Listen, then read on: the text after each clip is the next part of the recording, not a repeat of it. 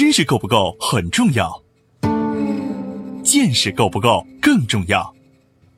在知识爆炸的全球化时代，用见识导航，将知识转化为创造的力量。从中国到日本，从日本到美国，从美国到联合国，两位日本大学教授，三十多年海外经历，三百六十个日本行业观察。王礼华、陈立行对话日本社会各界成功华人创业者，从微观出发，为您解读各行业小题做大的智慧源头。对话日本三百六十行，发现小题做大的非凡智慧。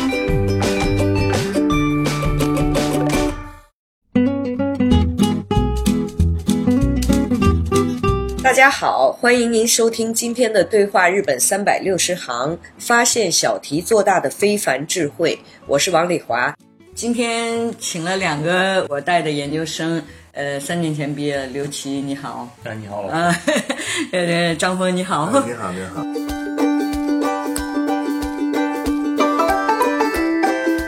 从最近中国设计师红点奖抄袭的丑闻事件来看，日本设计如何理解借鉴和抄袭的尺度？设计师和美工有什么差别？为什么中日游戏美术师有不同尊称待遇？为什么如今游戏抄袭没有出路，只有原创游戏才有机会？中国和日本游戏公司在选人用人标准上有什么不同？欢迎收听《对话日本三百六十行》，本期话题：中国留学生在日本游戏行业的成功创业经历下集。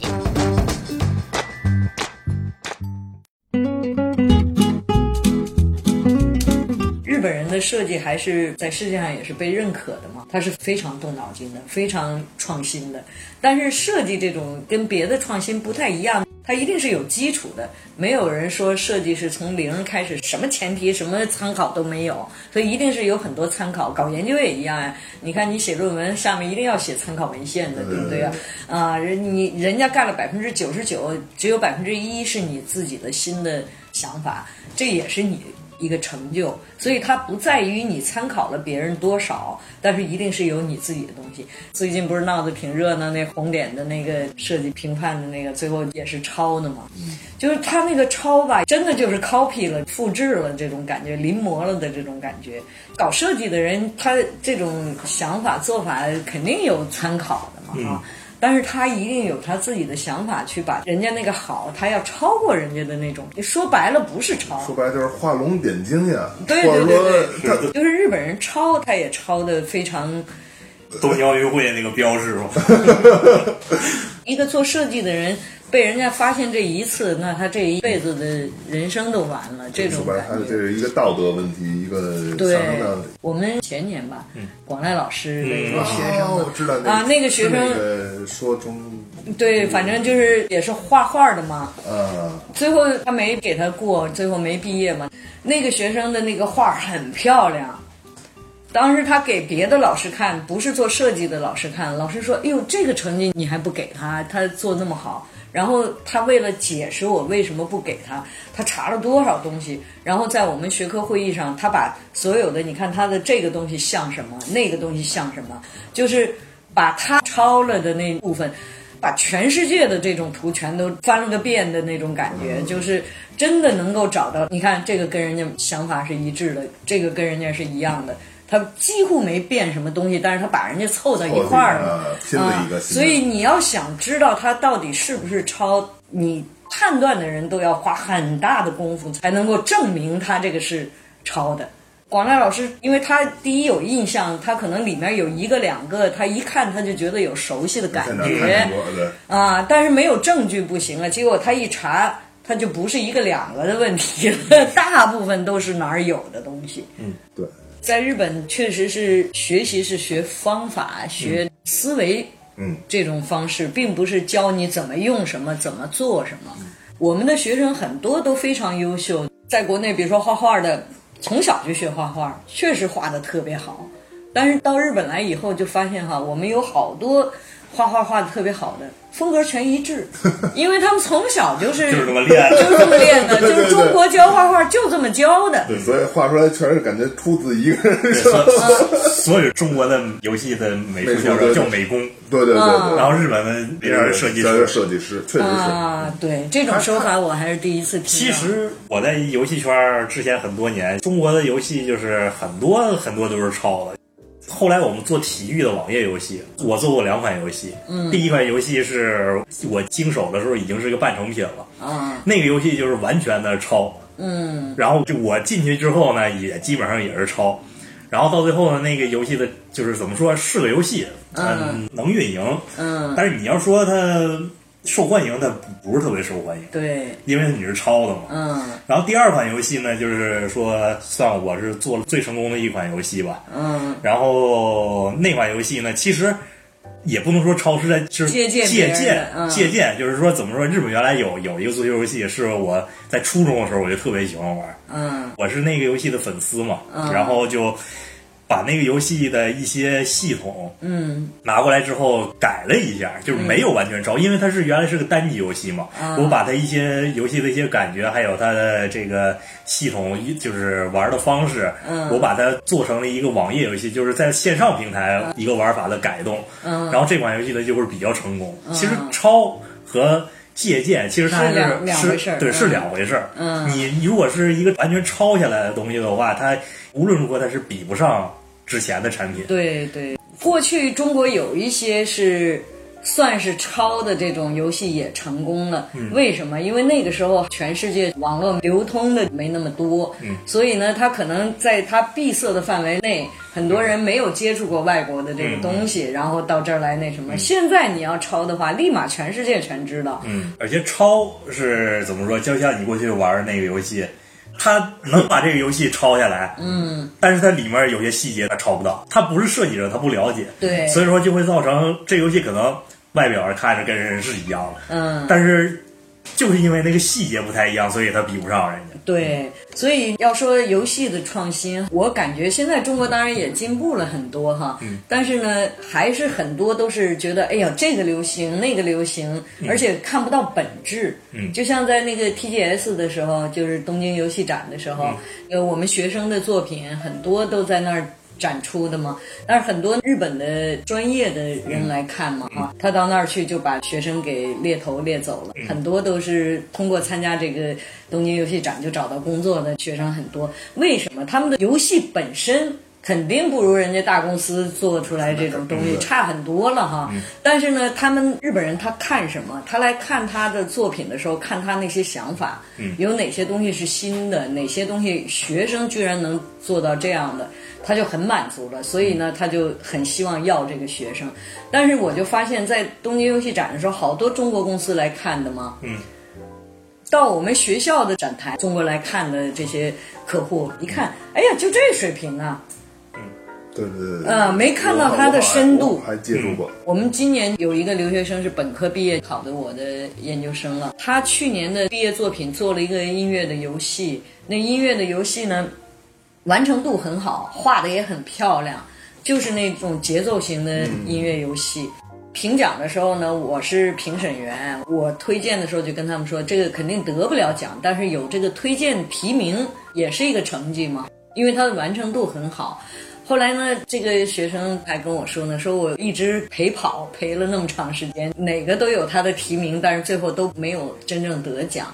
后来我就跟他说，我说你知道为什么吗？他就说，你看我这做的很完美的感觉，说你这虽然做的完美，但是哪一点是你自己的东西，只能评价你这个游戏是完成度很高。做的很漂亮，很完美，但是你的玩法、你思维方式这个概念没有新意，人家画的可能没你画的好，做出来那没你那漂亮，玩起来可能还有 bug 比你的多，但是人家得奖了，为什么？就是得奖的这个人虽然还有很多问题，但是他有他自己的想法，他做出来的东西跟别人不一样。这个就是最大的区别。我们的学生就觉得，哎呦，我做的这么漂亮，这么完美，你玩一下，他绝对好玩，绝对那什么。但是我玩你这个和人家大公司做那是一个感觉，嗯，这就是问题。所以我们很多学生，我跟他说，我说因为你是本科生能做到这样的，所以我提名你已经很优秀了。如果你是研究生，再做一个同样类型的游戏，那就不行了。这就是我们本科教育和研究生的教育就是不一样的地方了。你到研究生了，你就不是说你学会这些技巧就行了，一定要学会这些思维方式，怎么想问题，怎么去做一个跟别人不一样的东西，有你自己的深度。还有一个就是说，我们国内的人看东西看的不深，那些公司来看学生的东西，他不会很深刻的去理解他为什么这么做，只是觉得哎，这个东西表面看起来完成度高不高？其实那些人也是到日本来找人来的。他们很看重日本的，因为知道日本的这些游戏开发还是有一定实力的嘛，所以他们愿意到这儿来参加东京游戏展的时候，要看看人家公司做的怎么样的，还有那些大公司都是在那儿发布最新的东西嘛。他们是学得非常快，回去就马上能有收获，但是对学生的作品真的不屑一顾。其实如果是看到这些学生的作品，就是看到深度的话。他们如果用这种有想法的学生，比那种光是技术特别好，要更有利。尤其是中国、日本还要在公司里经过很长时间的这个，因为日本一般是社内培养嘛，公司研修还包括就是你从基础开始干，一直干很多年，你才能积累很多经验，才能够作为这个团队的领班的嘛。但是我发现中国的很多公司就看表面，你看日本人来看我们学生的作品的时候，会跟学生聊很多。因为很深度的东西，他要看你是到底是怎么想的，为什么这么做，完全能够做得更漂亮。你为什么现在做的没有那么漂亮？你把重点放在哪里了？放在那儿的时候，你都用了什么样的想法，什么样的做法？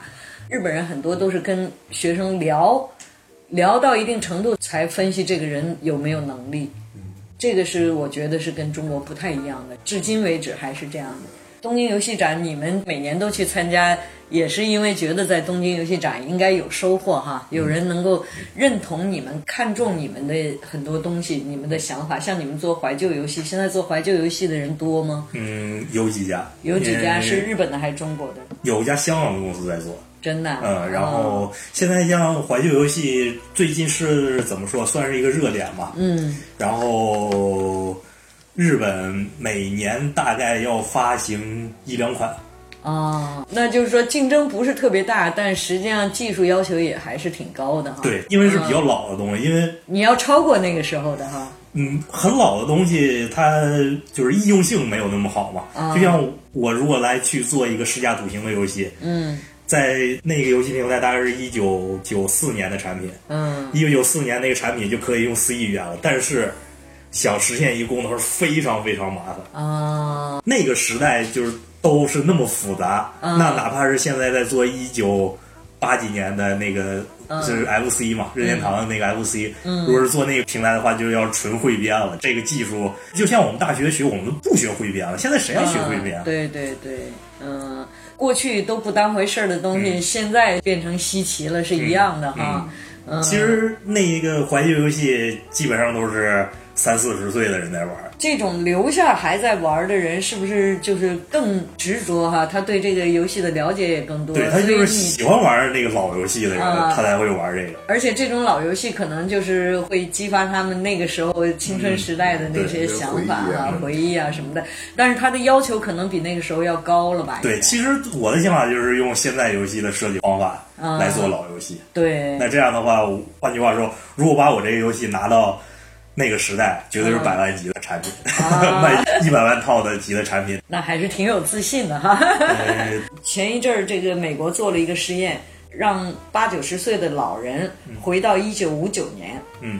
他们在一个地方把这些老人集中起来以后，把那个地方开发成这种五九年的风格，包括呃外面的这些商店、商店的那些看板啊什么，所有的感觉全是五九年的时候，用五九年的音乐、五九年吃的东西、五九年玩的东西，所有的东西都放在这一个里面，然后让八九十岁的那些老人在这儿生活三个月，结果这些老人出来以后都变年轻了。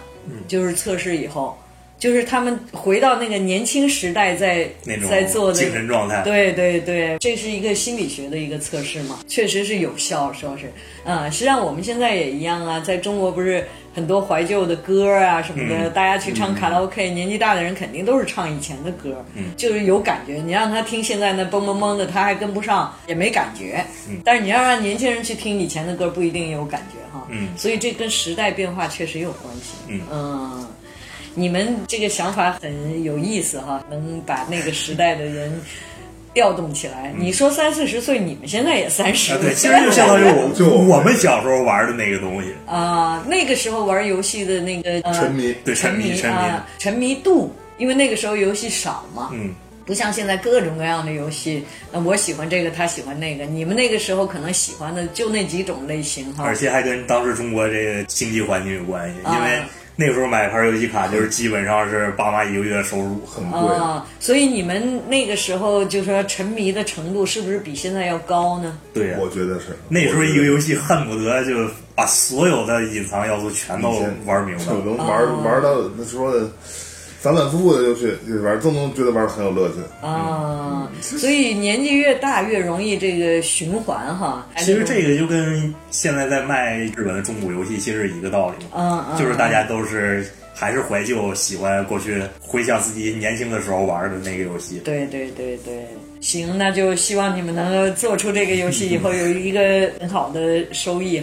他们还有哪些比较感兴趣的话题？嗯，以后有机会咱们多聊。没问题，好了，感谢您收听本期的对话日本三百六十行。就让我们在曾经陪伴过您的日本动漫、游戏、音乐中结束本期对话吧。我们下期再会。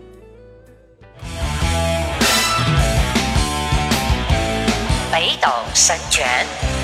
よっしゃ 愛で空が落ちてくる。よっしゃ俺の胸に落ちてくる。熱い心鎖で繋いでも今は無駄だよ。邪魔するやつは指先一つで。ダウンさ铁臂阿童木。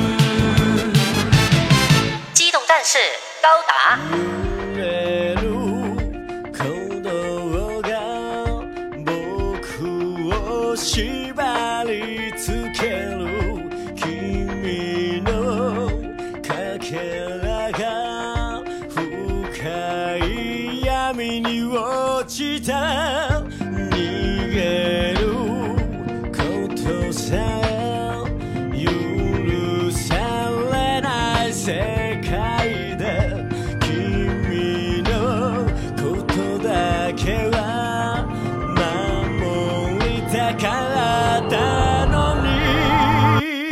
今も今でも誰かの優しい言葉より君の君だけの唇にそっ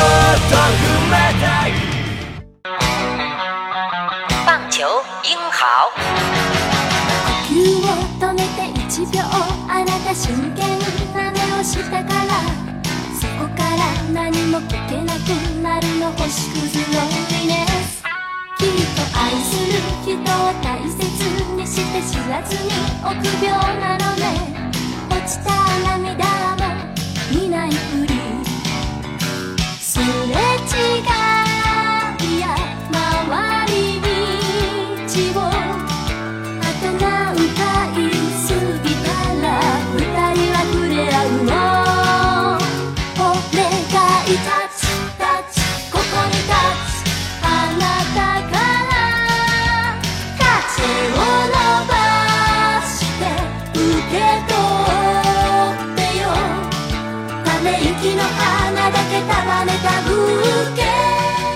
话三百六十行官方微信公众号已经开通，如果您有想要了解日本的相关话题，可以通过微信公众号给我们留言。微信搜索“对话三百六十行”，是阿拉伯数字的三百六十。关注“对话三百六十行”微信公众号，收听我们节目的更多精彩内容。感谢您的支持。「